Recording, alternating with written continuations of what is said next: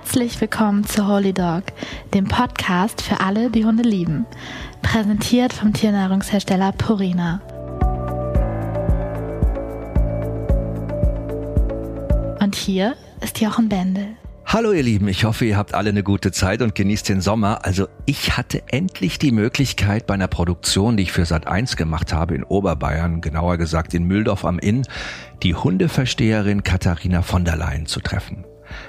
Jetzt klingelt's bei euch, Katharina von der Leyen, von der Leyen. Ja, Katharina ist aber nur ganz weitläufig mit der EU-Kommissionspräsidentin Ursula von der Leyen verwandt. Ehrlich gesagt weiß ich nicht mal, ob Ursula von der Leyen überhaupt einen Hund hat. Katharina hat zehn Hunde. Und nicht nur das. Sie ist eine der erfolgreichsten Hundebuchautorinnen Deutschlands und trotzdem, was Hunde angeht, nicht so verkopft. Also wisst ihr, was ich meine? Ihre Geschichten anzuhören. Das macht einfach Spaß, ihr zuzuhören, manchmal aber auch nachdenklich. Es ist ein lauer Sommerabend und wir haben uns auf ihrem alten Bauernhof verabredet. Ihre Hunde haben mich standesgemäß mit einem stürmischen Hallo begrüßt und mir dann lautstark bellend angeboten, eine Hausführung zu geben. Naja, wir sitzen im Garten, essen ein noch warmes, selbstgebackenes Pestobrot, trinken Schorle und verziehen uns erst sehr spät für die Podcastaufnahme in die gemütliche Bauernstube im Inneren des Hauses. Diese Folge ist eine bezaubernde Reise durch Katharina von der Leyens Leben. Ihre Kindheit, das Praktikum als 13-Jährige bei Konrad Lorenz, Katharina die Top-Journalistin und, und, und. Alles, was ich weiß, weiß ich von meinen Hunden. Näher werde ich der Erleuchtung nicht kommen, sagt sie mit einem Schmunzeln auf den Lippen. Ihr umfassendes Wissen über Hunde half Katharina sogar auf besondere Weise durch eine erst kürzlich überwundene schwere Krebserkrankung.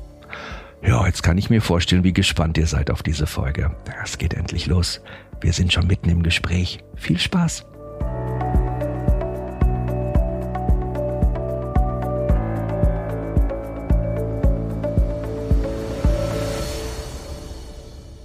Wie viele Hunde sind denn jetzt eigentlich hier alle da? Sind alle da eigentlich? Zehn, Zähle ja. mal auf. Wen haben wir denn alles? Außer Rapunzel. Das ist Kaspar. Das ist Chihuahua. Ja, das ist Ludwig, ein kurzer Collie. Der da ist ein Border Collie Pekinesen Mischling. Das ist richtig cool. Also von der Optik Phänotyp Border Collie. Ja, ohne Beine. Ohne Beine, also Pekinese. Genau. Hallo, ihr Das Süßen. ist Ludwig. Unter dir ist Louis. Das ist auch ein Chihuahua. Das hier ist der, der mit dem Ball jetzt hier plötzlich beschlossen hat, das wäre ein Top-Moment, um jetzt hier mal irgendwie auszupacken. Aber das ein bringt ja so. Unordnung rein, aber auch Ruhe. Ich finde das immer total krass mit Hunden. Das ist so ambivalent. Man ist immer so ein bisschen leicht auf Spannung, weil man guckt, was machen jetzt wieder für einen Scheiß. Das stimmt. Und irgendwie ist es auch so schön ausgleichend. Das ist wohl wahr. Ja. Katharina von der Leyen, wir sind schon mittendrin. Es ist so schön. Ich darf bei dir zu Hause sein, in einem Ja. wunderschönen alten Bauernhaus. Lebst du mit Hühnern? Wie viele Hunden? Zehn. Zehn im Moment, ja. Ziegen? vier Ziegenböcken und zwei Schafen. Und wie gesagt, ich glaube, im Moment sind 27 Hühner oder sowas Abstruses. Du hast mal gesagt, ich habe seit über 30 Jahren Hunde und weil ich leicht beeinflussbar bin, waren sie gute Lehrmeister für Das mich. stimmt, ja. Lässt du dich immer noch um Finger wickeln? Um Finger wickeln, ja, aber nicht mehr so leicht beeinflussen tatsächlich. ich habe natürlich wahnsinnig viel gelernt von meinen Hunden. Jetzt habe ich sie auch schon länger. Inzwischen bin ich auch deutlich älter. Jetzt habe ich seit, oh Gott, 55, 54 Jahren habe ich Hunde. Jesus Maria. Das kann man sich ja gar nicht, das traut man sich ja gar nicht auszusprechen. Als kleines Mädchen, also mit quasi. fünf, also mit drei so richtig angefangen, mit fünf den ersten eigenen Hund. Ähm, und das haben meine Eltern sehr schlau gemacht. Ich war wirklich selber zuständig für den Hund. Also wenn ich vergessen habe, den zu füttern, dann Glaub's hat den nicht. keiner gefüttert. Und ähm, also das, mir wurde das dann so mit so kleinen äh, kleinen Spitzen dann doch nochmal, wurde ich dran erinnert, aber das war so, das, also die, die wollten, dass wir Verantwortung lernen. Ich habe auch mein erstes Pony gekriegt, da war ich vier und das musste ich vor dem Kindergarten putzen. Das wurde nochmal nachgeputzt, weil das schaffst du körperlich gar nicht, wenn du so klein bist, aber das, ich musste aufstehen, in den Stall, das Pony putzen und dann frühstücken. Also heute würde man ja sagen, also aus pädagogischer Sicht, da sind ja kleine Kinder im Alter von vier, fünf Jahren emotional komplett überfordert. Nee. Aber es war gut, oder? Ich war überhaupt nicht über, überfordert. Ich wollte ja unbedingt diesen Hund. Und dann haben meine Eltern gesagt, ja gut, wenn du unbedingt einen Hund haben willst, dann ist es halt dein Hund. Und äh, so war das auch. Und das stimmt auch nicht. Man kann Kindern wahnsinnig viel zumuten. Man kann Kindern, ich glaube, dass auch Kinder wachsen an ihren Aufgaben. Ja.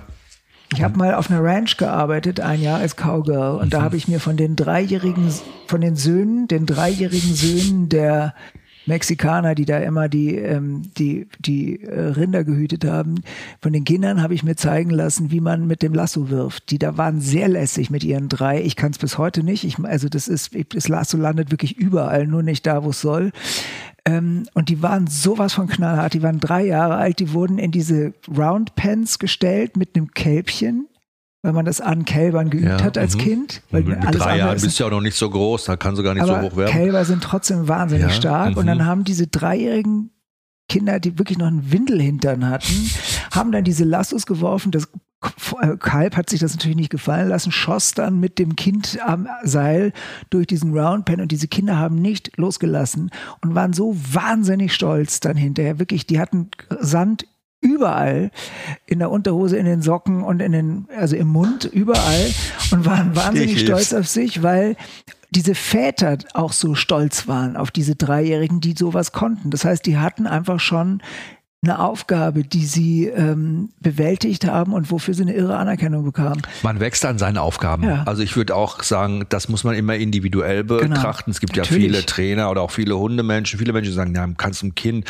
mit Hund, das geht erst ab so und so vielen Jahren. Man das muss einfach gucken, ne? genau, ja. kommt aufs Kind an. Und ich wollte das halt ums Verrecken diese Tiere alle, ich hatte ja nicht nur einen Hund, das, mein ganzes Zimmer war voll bis unter das Dach und das hat niemand mehr betreten. Du bist aber nicht Tierpflegerin geworden im nee. örtlichen Tierheim, sondern du bist Journalistin geworden, Autorin mhm. und du hast nicht nur eine Menge toller Artikel geschrieben in allen möglichen Magazinen und Zeitungen, Zeitschriften. Mhm. Äh, du hast vor allen Dingen äh, unwahrscheinlich viele Hundebücher ja. geschrieben. Äh, äh da 18 du, oder sowas Absurdes. Ja. Wahnsinn, ja, zu allen möglichen Themen. Und du hast, und das habe ich erst zur Recherche an diesem Podcast für diese Folge rausgefunden, mhm. du hast diese Robbie Williams ähm, äh, Biografie viel übersetzt. übersetzt. Ja. Das war, ich werde nie vergessen, wie ich dieses Buch in Händen das gehalten war toll, habe. oder? Ah, krass. Was das war auch eine harte Zeit für den Jungen, ja. weil der so irrsinnig auf Drogen war zu der Zeit und so verhaftet war in diesen, in dieser Problematik. Und das Tolle war, Chris Heath, der das Buch ja. geschrieben hat, mhm. ähm, den kannte ich und ich musste ein paar Sachen fragen, weil es einfach so, es gibt natürlich einfach Ausdrücke auf Englisch, die mhm. sich nicht so eins zu eins übersetzen lassen. Und ich weiß noch, wie ich bei mir, ich saß zu Hause bei mir in Hamburg noch und das Telefon klingt und da war Robbie Williams am Telefon. Und ich, ich bin wirklich fast in Ohnmacht gefallen, weil ich fand den so irrsinnig toll damals. Klar. Auch wenn er mir natürlich kannte, ich hatte natürlich das Gefühl, ich kenne ihn sehr gut. Mhm. Aber in der Tat, ja, ja, das habe ich gemacht. Das Buch habe ich übersetzt, ja. Hundebücher. Mhm. Also ich stelle mir das unwahrscheinlich schwer vor am Anfang zu sagen, zehn Hundebücher. Dann habe ich mal so ein bisschen auf die Themen geguckt. Ne? Das war ja so ein Buch der Mobs. Dann hattest du Dogs in the City, Charakterhunde zum das Beispiel. War mein erstes, Dein erstes ja. Buch. Äh, die zweite Chance, Hunde mit Vergangenheit, ja. Hunde aus dem Tierschutz quasi. Ne? Ja. Jack Russell Terrier. Äh, ist da auch immer so, also das klingt so ein bisschen nach Biografie auch alles. Ne? Das ist ja auch, ja klar. Also ich meine, Charakterhunde war einfach so, dass ich immer schon, ich wusste immer schon so, also ich bin jemand, der, wenn er was macht, dann macht das hundertprozentig mindestens so. Also wenn ich Leute interviewt habe, bin ich möglichst auch gleich bei ihnen eingezogen, ehrlich gesagt. Und ja, so wenn schon, das, dann schon. und so war das mit den, also es war eben so, dass ich mich mit Hunden immer wahnsinnig auseinandergesetzt habe und ich, ich war immer ähm, sehr verhaltensbiologisch interessiert. Das heißt, mich hat auch an den Rassen immer interessiert. Die sind ja alle aus einem Grund gezüchtet worden. Genau. Das sind ja nicht wie heute, wo alles nur noch irgendwie, alles nur noch Statussymbole sind, alle tatsächlich. Die hatten einen Job, eine Aufgabe. Sondern die hatten einen Job. Und es gab kein einziges Buch, in dem das wirklich erklärt wurde. Es stand immer nur drin, der Schäferhund ist ein wunderbarer, gehorsamer, kinderlieber Hund. Der Cocker Spaniel ist ein wunderbarer, gehorsamer, kinderspieler. Genau. Da stand nicht, dass der Alaskan Malamute zweimal im Jahr so hart, dass man denkt, man hat das ganze Haus mit Flocati ausgelegt. Ich finde, die Hausfrau hat ein Recht, das zu erfahren ja. rechtzeitig. Ich finde, dass man den Leuten sagen muss, wenn sie einen Golden Retriever haben, sie kommen an keiner Pfütze vorbei. Das ist so. Der muss ins Wasser. Das will er so. Ähm, ich habe damals, ich erinnere mich auch, ich habe über den Kerry Blue Terrier, der ist fast, den gibt's fast mhm. nicht mehr, damals auch geschrieben, dass die sich eben sehr gerne kloppen, dass es kein guter Hund ist für die Stadt, wo man zu viele andere Hunde trifft. Da hat mir dann der Kerry Blue Terrier ähm, Club bitterbösen Brief geschrieben. Aber ich fand, das Was war ist da spannend? Warum haben die so? Was ist da Genetik? Warum ist das bei denen so? Das sind einfach richtige, richtige Terrier. Und, und die einfach, einfach eine kurze Zündschnur haben generell. Ja, genau. Ein und, falscher Blick genau. und schon gibt's aufs Und das Maul. sind tolle Hunde, sehr altmodische ja, Hunde, mhm. sehen auch sehr erstaunlich aus, mhm. aber die sind einfach scheiße drauf, so mit anderen Hunden. Ich finde, das war schon damals, wann hast du das Buch geschrieben? Da war ich 32. Ja, überlege mal, das ist ja jetzt schon fünf Jahre her. Ne? Vor dem Krieg. Genau. Aber äh, das war ja schon so weitsichtig, ne, muss man sagen. Damals war ja die Kynologie, diese ganze Hunde, Verhaltensforschung, Training, so. das stand noch in Kinderschuhen. Da ja. ist dieser Milan noch nicht in Deutschland durch, über den Fernseher spaziert. Nee. Martin Rütter gab es noch nicht, ne? Diese Aber ich kannte Cesar Milan schon, ja? weil ich habe ja, der ging im selben, der hat damals die Hunde von äh, Will Smith trainiert. Das mhm. waren fünf Rottweiler, die nämlich Will Smith einfach nur auf seinem Grundstück hat rumlaufen lassen. Fünf Stück und das waren noch diese altmodischen, diese Bullen. Mhm. Und die haben ihn dann irgendwann nicht mehr aus seiner eigenen Haustür raus oder reingelassen. Und dann hat er Cesar Millan angerufen. Und damals ging ja niemand mit Hunden spazieren in Amerika. Also er war ja Dogwalker, ne? Er hat ja, ja so genau. angefangen. Ne? Und mhm. da, es gab einen Park, der war neben meinem Haus, Runyon Canyon Park. Da ging ich jeden Morgen spazieren und da lief immer dieser kleine feiste Mexikaner mit diesen fünf vollkommen unerzogenen ähm, Rottweilern den Berg rauf und runter. Und die wurden viel besser dadurch, aber ich meine, in Wirklichkeit hätte, brauchte Will Smith auch in Wirklichkeit keinen Hund. Aber so. er hat ja ein bisschen gelernt von den Rottweilern. Ich weiß noch seinen Angriff ja. damals bei äh, den Oscars, ja. ne? Das war schon so ein bisschen Rottweiler. Das war ziemlich Rottweilerhaft. Ja, würde ich auch sagen. Auch sagen hm, also keine gute Schule gewesen, die Rottis. Ja. ähm, also Deine Biografie ja. natürlich klar. Immer viele Hunde, auch Hunde aus dem Tierschutz und so, ne? Also mhm. Also irgendwie ein Mops, also das fließt alles ein in deine Bücher. Und ich glaube, das Tolle ist ja auch, dass du dann auch authentisch bist und auch aus Erfahrung sprichst. Ja, nur aus Erfahrung. Die Dann Geschichten, ich das ja nicht schreiben. Es macht ja auch so Spaß, ne? So ein bisschen in der, die eigenen Geschichten rauszukramen. Und du bist ein Mensch, du lachst auch gerne über dich. Ich lach wahnsinnig, ja, ich meine, ehrlich gesagt, ich lache am besten über mich.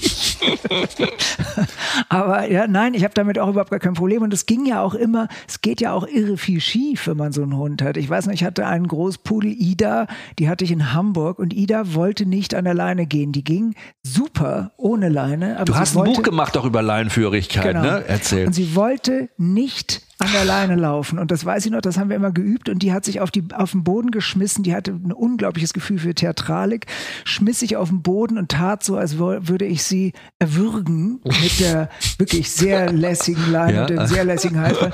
Und ich weiß, da kam irgendein Mann an uns vorbei. Nachbarn, die haben immer schon, die hingen, wenn ich mit dem Hund rauskam, hingen die Nachbarn alle schon am Fenster und auf dem Balkon, um zuzugucken, wie ich jetzt wieder diesen Hund domptiere. Ich habe gar nichts gemacht. Ich wollte einfach nur gerne, dass sie lernt, an der Leine zu leben, zu laufen, weil das ist wichtig ich in Hamburg. Und dann kam so ein Mann vorbei und guckte mich an und sagte, das geht so nicht. Und ich so, mhm. Und da hat er gesagt, ich zeig ihm mal, wie das geht. Oh. Der Typ kannte mich nicht, der kannte meinen Hund nicht. Ich, so wie das aussah, glaube ich auch nicht, dass der wahnsinnig viel von Hunden äh, verstand.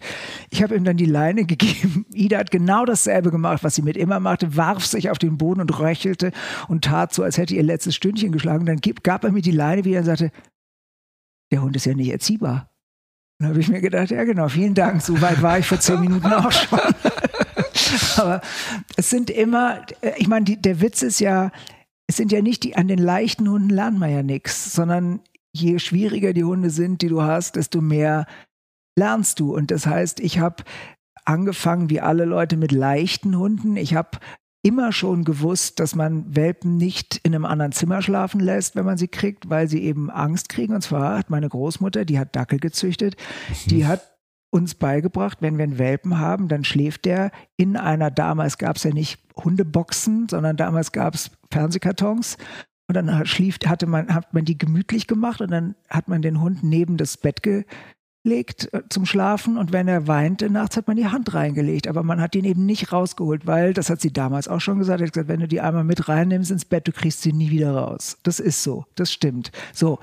Und, aber das heißt, das war, das, meine Großmutter hat ihren ersten Dackel gekriegt von meinem Großvater, der nämlich wahnsinnig in sie verliebt war. Und sie fand ihn zwar reizend und fand auch, er sieht gut aus, aber sie fand, er redete ein bisschen zu viel über Pferde. Und daraufhin ist er ihr in, in die Kur, das hat man in den 20er Jahren so gemacht, Gefolgt. nachgeritten. Oh, das war natürlich sehr gewagt. Nachgeritten und hat ihr als Geschenk einen Dackelwelpen mitgebracht. Und Ein- daraufhin hat sie ihn genommen. Also bei mir ist das genetisch, ich kann überhaupt nichts dafür. Das ein ist glatter oder Rauhaar oder was hatte ein er? glatt, ein Langhaar war das Ein Langhaar, so ein damals, ja, roten, in ja? 20ern, genau. Mm, schön. Und sie hat eben immer Dackel gezüchtet und ähm, vom Hexenkessel hießen die. Und Aha. sie, deswegen habe ich einfach ganz viele Sachen gelernt, die eben, die völlig normal waren früher, die man heutzutage eben den Leuten beibringen muss, weil ähm, dieses ganz, wie soll ich das sagen, so dieses natürliche Verständnis für ein Babywesen haben wir nicht mehr. Die Leute, ja. Sie hat ja sogar, glaube ich, das hast du mir mal erzählt, die, äh, die Welpen an so einem, an so einer Mhm. langen Leine an ihrem Gürtel gehabt, ne? Genau. Sie hat die Welpen, wenn sie die, wenn sie die neuen Welpen übernommen hat, kriegten die eine ganz lange Leine, die war irgendwie vier Meter lang oder so, die hat sie sich an den Gürtel gebunden. Und wenn sie dann den ganzen Tag so im Haus unterwegs war, mussten die Welpen immer mit. Die hat natürlich, anders als wir, die wir ja heutzutage so hysterisch sind, Treppen rauf, Treppen runter Mhm, und so weiter, mhm. die hat natürlich feste Zeiten gehabt am Schreibtisch, feste Zeiten mit den Kindern, feste Zeiten im Stall und so weiter. Aber so haben diese Hunde buchstäblich Bindung gelernt. Attachment Parenting. Genau, das ist das. Katharina Schmidt hat mich zu meinem Buch Das Wunder der Bindung inspiriert, muss ich sagen. Ich habe damals dieses Buch gelesen von Katharina Schmidt Ja. und habe dann angefangen, dem Matti abends vorm Einschlafen immer aus dem Buch vorzulesen und habe immer das Wort Baby mit Hund einfach ausgetauscht. Ja, genau. Und er hat gesagt, ah, das ist ein interessantes Hundebuch. Von wem ist das? Sag ich, das ist von Katharina Ja. Schmidt. Da geht es um Attachment Parenting. Er so, Ja. what? Ja, und es ist spannend, ne, dass wir diesen Weg, diesen Weg wieder zu finden, zu dieser kindlichen Bindungsstrategie quasi da zu sein, Ja. Verantwortung zu übernehmen ne? und so diese Themen alle anzugehen, dass das in der Hundeerziehung natürlich auch super gut funktioniert. Warte mal, was macht der draußen? Müssen wir mal gucken oder so? Nö, ne? Im Zweifelsfall ist da der Igel Ach, und der, wird Igel jetzt. Nein. Wer ist das da draußen? Welcher? Das ist Fonsi. Der Fonsi. Ja. Der hat, äh, Fonsi ist ein Chihuahua, den habe ich hier in einem äh, jemand mal abgeschwatzt, der hat den bei minus acht Grad ganz alleine im Garten gehalten. Oh. Was man kann man machen, muss man nicht. ja, würde ich auch sagen. Und, Und, vor allen äh, Dingen hier in Bayern ist der Winter hart. Der Winter und der Chihuahua hart hat und kurze genau, der Beine. war ganz alleine und Oh ganz einsam in diesem Garten und das war so ein übermanikürter Garten. Ich habe dann vier Wochen bin ich da hingelatscht und habe versucht, ihm diesen Hund aus dem Ärmel zu leiern. Zum Glück Und er wollte ihn mir nicht geben, hat dann gesagt, ja, für 3000 Euro könnte ich ihn haben. Und Wie ich so, nee, klar, träum weiter. Ich habe ihm dann doch noch 1000 gezahlt, weil sonst hätte ich den Hund nicht gekriegt. Aber ja, das ist von sie, Entschuldigung. Du hast ja mit Aber- der, wir waren bei der Bindung nochmal, ne? Bund- genau, Mhm. und das, das Gute ist eben, so zu, also früher hat man, wie soll ich das sagen, man hat natürlich sich sehr viel abschauen können von den Eltern oder den Tanten oder den Onkels, also den Hunden, die um einen rum waren. Das heißt, wir kamen als Kinder nicht auf die Idee, vor Hunden Angst zu haben, weil alle hatten Angst. Meine Großmutter hatte einen Dackel, der Bauzi hieß der, der Biss, weil der kam aus einem, es wurde jedenfalls so erzählt, die kam aus einem holländischen Haushalt und die Kinder liefen da rum mit diesen Holzschuhen und haben das dann nicht gemerkt, wenn sie eine kleine Babypfote oder ein Schwänzchen unterm, unterm Schuh hatten. Und also die fanden Kinder furchtbar und mir wurde immer gesagt, ich soll, Psst, halt die Klappe bitte. Und mir wurde immer gesagt, wir sollen Bauzi in Ruhe lassen. Bauzi mag keine Kinder. Und ich war drei Jahre alt und dachte, ich wäre ein Hundeflüsterer und bin natürlich zu Bauzi gegangen und habe Ja. sie gestreichelt. Zack, hat die mir in die Hand gebissen. Ah, Ja, dann bin ich verhauen worden, weil ich Die nicht, Grenze überschritten weil ich den hast. Hund nicht respektiert habe. weil, du sie die Grenze gesagt- überschritten hast. Aber wie schlau, schau mal. Und ich denke ja auch, wenn wir mal die Vergleiche ziehen von damals zu heute, auch wenn es um die Kindererziehung geht, ich finde es einen mega schönen Gedanken, also so ein Move, den du gerade gemacht Ja. hast, dass wir ja früher in Großfamilien zusammengelebt haben, wenn Babys da waren, die ganze Familie, die Tanten, Ja. die Großmütter sich um die Kinder gekümmert haben, wenn die Mama mal Genau. Sich ausruhen musste, hat die Oma übernommen, genau. hat die Tante übernommen. Also es war immer, es ist, die Babys zirkulierten Klar. quasi so durch die Familie genau. und Bindung entstand da, weil immer die Möglichkeit da war, dass sich auch jemand gekümmert hat. Ja. Ne? Es war immer auch Aufmerksamkeit da. Und ähm, das gibt's ja heute auch nicht mehr. Nee. Ne? Heute müssen Aber die Kinder in die Kita oder müssen genau. dahin oder sind ne, so. Ja, wir leben halt ganz anders. Ja, Aber es war übrigens auch sowas, was meine Großmutter gemacht hat. Meine Großmutter hat acht Kinder gekriegt und wenn die nach Hause kam. Ich glaube, die ersten zwei sind noch zu Hause geboren worden und dann gab es endlich Kinder in, also Kinder, äh, wie heißt das, Säuglingsstationen. Und das fand man, glaube ich, wahnsinnig luxuriös.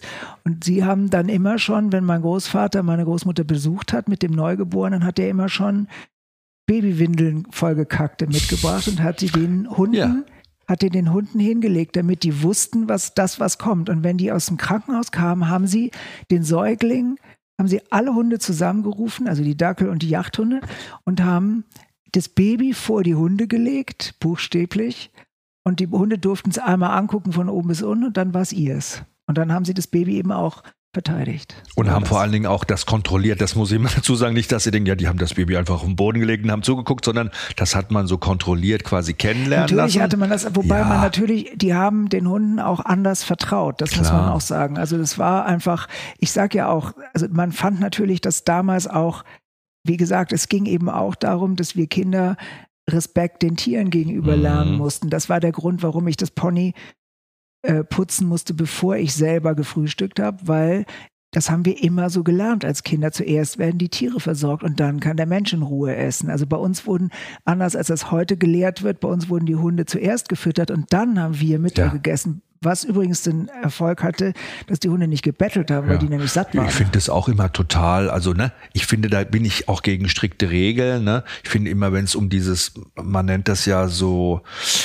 so Rudelstrukturen aufbauen in der Familie, um Hunden da Grenzen zu zeigen. Die dürfen nicht zuerst durch die Tür und sie dürfen nicht zuerst fressen. Es gibt so. Hunde, da ist das so. Das ist so, da muss man das auch machen, glaube ich, gerade wenn es Probleme gibt mit der Rangordnung und die, ne, so, da muss man schon mal schauen. Aber grundsätzlich glaube ich bei einfachen Geschichten ganz normal zusammen, wenn der Hund als Familienhund, sage ich mal, stressfrei, entspannt in der Familie lebt, ja. da muss man das natürlich nicht machen. Man muss einem Hund nicht zeigen, wenn ich immer nur zuerst durch die Türe da darf, bin ich hier der Chef, sondern das kommt schon auch immer auf den Fall an. Also ich bin da schon auch ein bisschen lockerer geworden, weil ich denke, dass Leute, das, guck mal, wenn du einen unsicheren Hund hast, ne, der mhm. aus einer Situation heraus reagiert, territorial sich zum Beispiel verhält, ne, im Haus, weil er keine Grenzen gezeigt bekommt, ja, hat der ja Stress. Und wenn ich jetzt Klar. mit so Rangreduzierung anfange, so nennt man das, ne, und alles die ganze Zeit so mache, dass der Hund ja das Gefühl hat, er spielt hier überhaupt keine Rolle, mhm. ja, stress ich den Hund ja auch wieder zusätzlich. Ja, aber es ist natürlich auch der falsche Ansatz. Der ja. Punkt ist ja,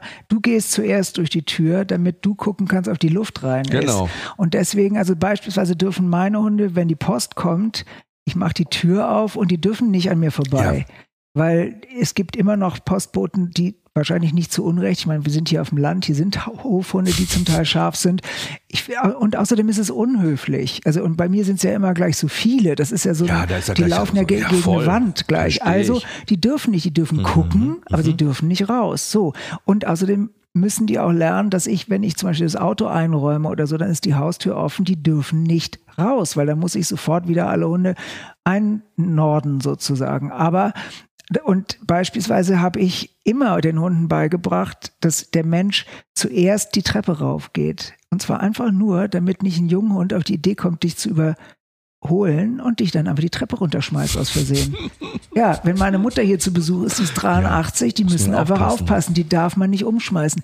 Früher wäre es so gewesen, dass man sowieso nicht vor der Großmutter die Treppe raufgeht. Nein. Das hätten wir Kinder nicht gemacht. Das heißt also, es gab natürlich sozusagen Regeln, die galten tatsächlich für alle und deswegen auch für den Hund. So rum geht's. Wie hast du dir denn eigentlich diese unterschiedlichen Charaktere ausgesucht? Was hat dich da geführt?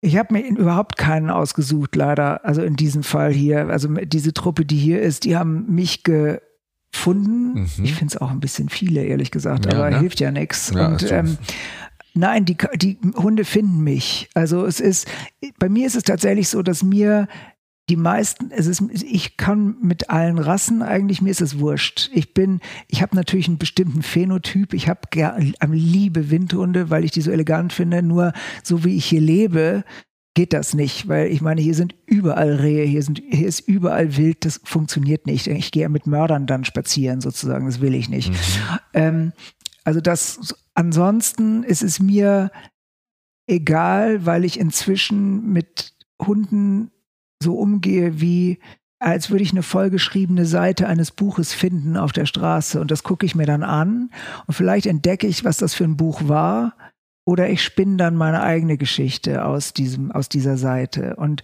die Hunde, die hier sind, sind fast alle aus irgendwelchen fürchterlichen Verhältnissen. Die brauchten alle ein Zuhause.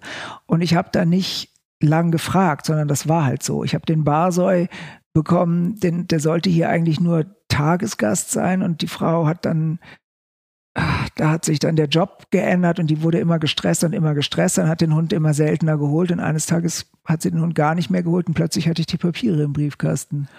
Und, ähm, und das ist ein toller Hund. Ich, da war ich jetzt nicht so scharf drauf, für die ein Zuhause zu finden. Es gibt Hunde, die können hier nicht bleiben, weil für die ist diese Gruppe zu groß oder die können sich nicht gut einordnen oder die brauchen einfach wirklich ein Einzelzuhause sozusagen. Dann und dann ist es eben so, und deswegen habe ich manchmal oft Hunde, die sind hier vier oder sechs oder acht Monate und dann begegnet mir genau das richtige Zuhause. Fällt dir das immer leicht, die dann auch? Es fällt mir äh, manchmal wahnsinnig schwer und ich bin aber jemand, der sich gut trennt. Also es ist bei Menschen auch so.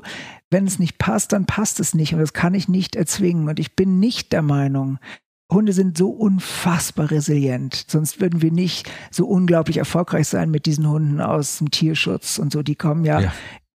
Das, äh, Hunde sind zum Schluss ja in Wirklichkeit Opportunisten, die passen sich der besten Situation genau. einfach an. Wie Banker. So, genau.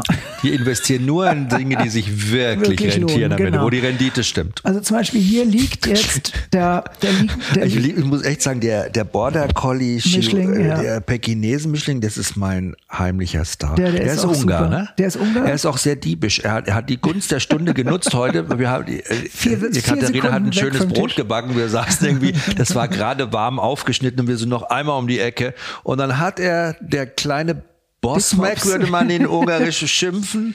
Oh, ich glaube, das ist mein, äh, das oh, ja. ist mein Telefon. Das lassen wir jetzt. Das kann auch ja, mal passieren. Ja, ne? Äh, hat er dann einfach angefangen, äh, der vom Tisch zu stehen? Genau, ne? Das muss man sich mal vorstellen. und zwar in einem Affenzahn, also so ein bisschen wie James Bond schmeißt er sich. Und er ist ja jetzt figürlich, würde man ihm das nicht zutrauen, weil er ist irgendwie sehr kurzbeinig und kugelrund. Der Blick zurück war auch so übel. Das war so ein richtiger Diebesblick. Also, ich hab's. Und schon war er wieder weg mit so einer Riesenscheibe ja, genau. Brot im kleinen, ja, genau. kleinen Pekinesenmaul. Genau. Richtig sweet. Und der ist, ja, wie gesagt, das Pekinese mit Border Collie. Also sieht aus wie ein Border Collie, nur mit sehr kurzen Beinen. Und der hing neun Jahre an der Kette in Ungarn, lebte in einem halben, hatte als Haus ein halbes Fass und ähm, dann haben die Leute einen neuen Hund angeschafft und er ging ins Tierheim und da war er wohl völlig verzweifelt. Dann fanden die hier in Deutschland jemanden, die ihn genommen hat.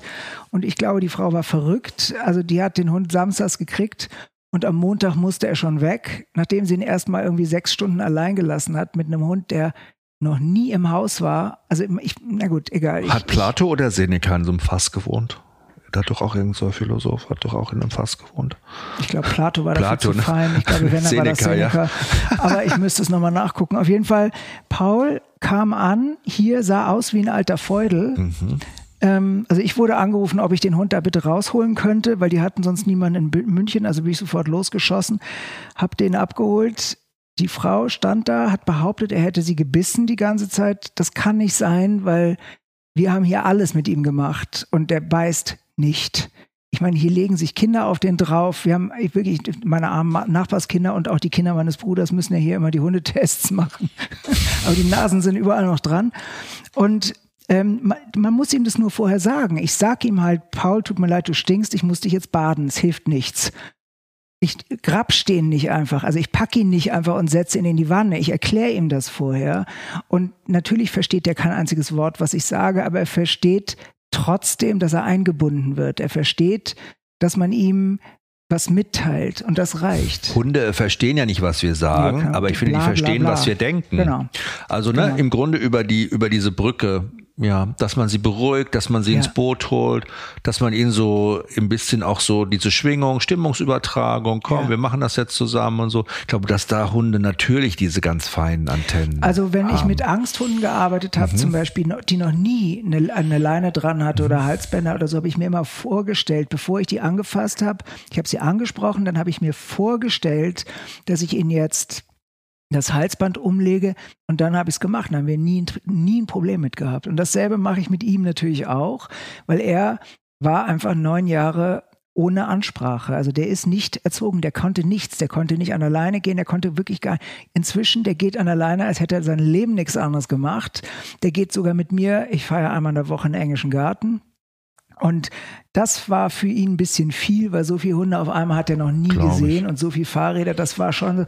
Aber auch schon da, ein kleiner Schock, ne? Ja, dann hat mhm. er sich wirklich schlau, hat dann erst hat er sich ein bisschen aufgeregt und dann hat er einfach beschlossen, er dockt sich jetzt an meine Knöchel und guckt nicht nach rechts und nicht nach links. So.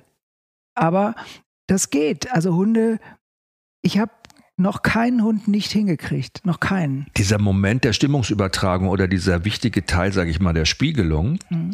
wo ich meinem Hund dieses Gefühl gebe, ich manage das jetzt, ich bin jetzt in dieser Situation ganz präsent und mhm. du kannst dich total zurücknehmen, weil ich erledige genau. das für dich, ist natürlich für so einen Hund ein wunderschöner Moment, genau. ne?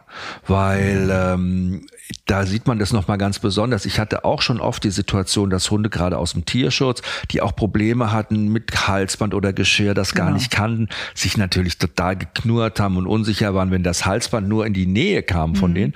Und die Besitzer äh, waren dann oftmals oder die Besitzerin auch unsicher, haben sich dadurch verschrecken lassen. Total. Und dann hat das nie, das hat nie geklappt. Das gab immer Zwickerei. Der Hund hat sich immer versucht, da rauszubeißen mhm. oder zu wehren. Und äh, wenn ich dann als neutrale Person da reingegangen bin, ich war ganz neutral, ich hatte zu dem Hund emotional eigentlich überhaupt kein, ne? wir hatten keine Vorgeschichte, keine mhm. negative.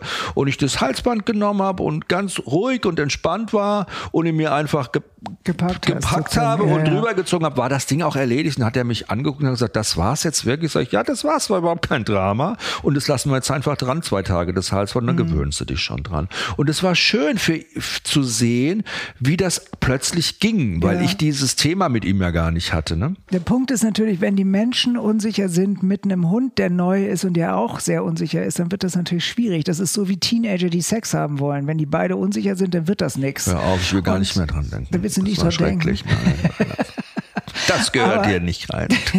Aber und so ist das natürlich, und so war das, glaube ich, mit der Dame, die ihn hatte auch. Die hat ihn, glaube ich, irgendwie unhöflich angefasst und daraufhin ja, hat er, ja. glaube ich, geschnappt. Aber mhm. hier hat das nicht ein einziges Mal gemacht. Und er ist ein ganz sicherer Hund, der sich auch sehr auf mich verlässt, zum Beispiel. Und, und er ist ein guter Dieb. Wir können mit ihm Dieb, arbeiten. Ja, er kann für unser Essen kann er sorgen. Das, das ist auf jeden Fall schon mal richtig cool. Mhm. Ähm, welches Hundethema ist dir denn über die Jahre, weil wir gesagt haben, du hast schon über so viele Themen letztendlich mhm. auch geschrieben, viele erfolgreiche Bücher geschrieben, Kolumnen geschrieben, am nur meisten erfolgreiche Bücher ja, immer natürlich. nur erfolgreich. habe ich gesagt, viele erfolgreiche. Ja. ja, viele. Ich meine sie in ihrer Gesamtzahl. ja. ähm, welches Thema ist denn dir da besonders ans Herz gewachsen? Also Tatsache ist immer noch, dass die Sache mit den Tierschutzhunden, weil mhm. es für weil so viele Menschen irgendwie davon ausgehen, dass diese Hunde dankbar sind. Das sind die aber erstmal nicht, weil die sind völlig überfordert und das kann bei manchen Hunden zwei Jahre dauern, bis sie dankbar sind. Und weil es mich so erschüttert, dass die Leute sich oft so mit schlafwandlerischer Sicherheit genau die falsche Sorte Hund aussuchen. Vom Violetta sich genau die falsche Sorte Hund aussuchen.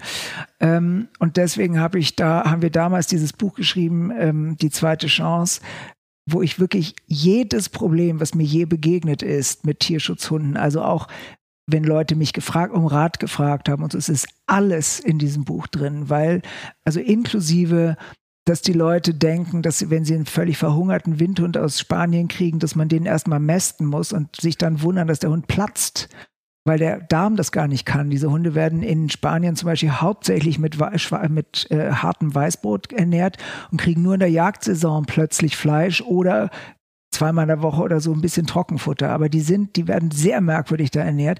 Das heißt, wenn die hierher kommen die kriegen sofort ein Premiumfutter mit Hochprotein, den Krach der, der Darm zusammen und das, dann hat man einen Hund, der eh nervös ist und zweitens die ganze Zeit seine Darmgeräusche beobachtet und einem dauernd ins Haus macht.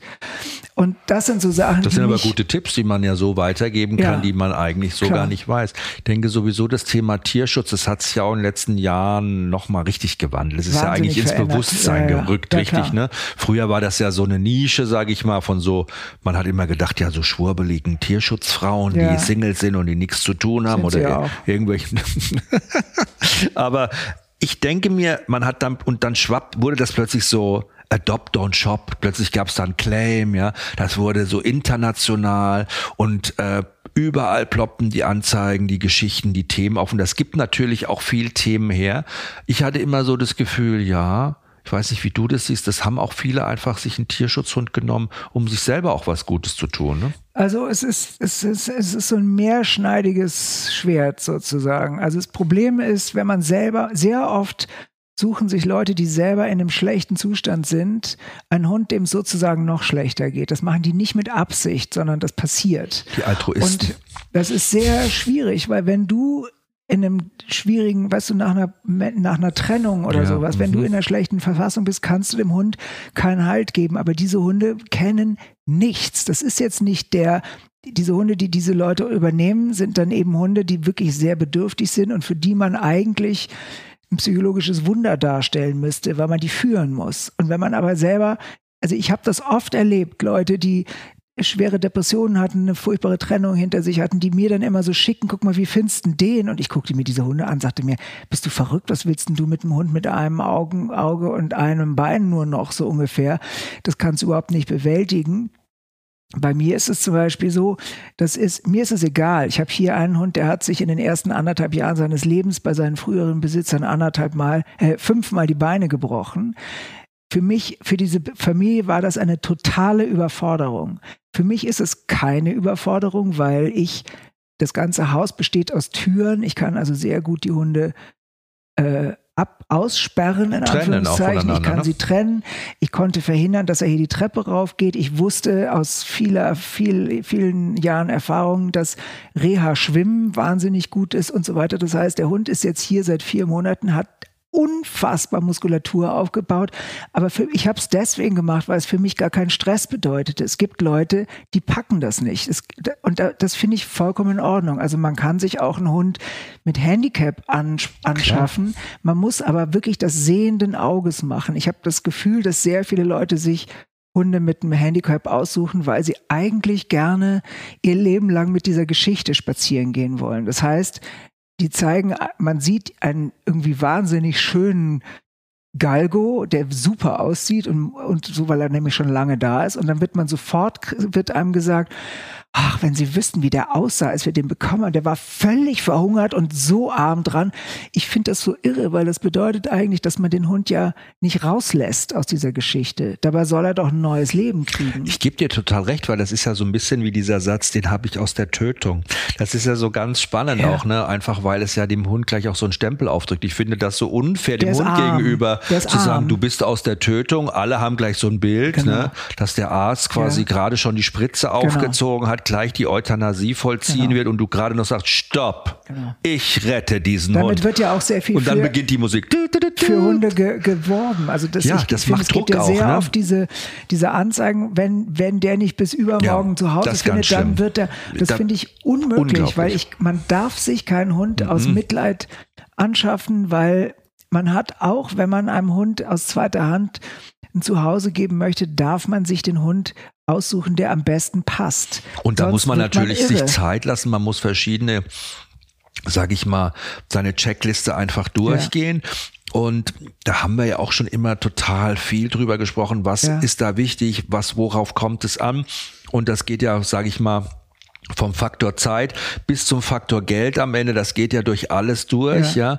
ja. Ähm, und ich glaube, wenn man das ist ja auch unseriös. Also ich glaube, das sind echt unseriöse ja. Tierschutzorganisationen, die die Leute so emotional unter Druck genau. setzen. Genau. Und die vertreten aber die Meinung, und das finde ich total krass, Und da sieht man mal, wie teilweise wie pervers da dieser Gedanke auch schon ist, zu sagen, na ja, weil du sagst dann, okay, gut, dann vermittelst du auch einen Herdenschutzhund in, äh, genau, in, in eine Neubau, in eine Familie mit zwei Kindern in einem Hochhauswohnung. Und dann sagen die, genau, das genau. ist, und der kommt doch wieder ins Tier und sagen, ja, ist doch egal. Hauptsache, er ist nicht, ist tot, nicht tot, Hauptsache, ja. er wird nicht umgebaut. Das Aber der Hund hat, so. der, der, Hund hat ja, der Hund wird hier auch getötet, ja, mehrmals, weil sein Vertrauen getötet wird, sein seine Hoffnung wird zerstört, ja. ja. Er muss immer wieder die Erfahrung machen, dass Menschen doch scheiße sind, weil er sich nicht auf sie verlassen kann. Und am Ende bekommt er dadurch auch ja, man muss schon sagen, auch mentalen Schaden, ja, ne? also genau. der seelischen, ja. seelischen Schaden nimmt er. Und das finde ich so egoistisch das und schrecklich. Also ja. das Thema beschäftigt mich echt schon lange. Auch gerade dieses Thema Rumänien und der, der Tierschutz dort und diese Maschinerie, die da über die Jahre entstanden ist, wie da Geschäfte gemacht werden und immer wieder die Menschen dort befeuert, Welpen anzukarren und Hunde zu produzieren. Ja. Das ist schon echt irgendwie krass. Ja, aber das ist natürlich, wie gesagt, das ist in Andalusien auch ja, so, wo irgendwie 140.000 Galgos rausfliegen jedes verdammte Jahr. Und das ist die, und da ist es so, die Jäger wissen halt, dass es eine riesige Tierschutzgemeinde außerhalb von Spanien gibt. Und die gehen, die bringen die jetzt halt einfach in die, zu den Tierheimen oder in die, in die Pereiras. Und die, also die kommen dann an mit fünf Galgos und mustern die halt aus. Und Was wissen, haben die früher gemacht? Mit denen haben die wahrscheinlich die, verhungern lassen und erschossen. Nee, sie haben sie an die Bäume gehängt zum, also haben sie stranguliert. Ich weiß es nicht, ich war mal, ich habe ein Buch geschrieben über das spanische Pferd und da bin ich mit Alvaro Domecq ausgeritten und es rauschte über uns und wir guckten hoch und da hingen wie so Mobiles furchtbar ganz vier vertrocknete, erhängte Galgos im Baum.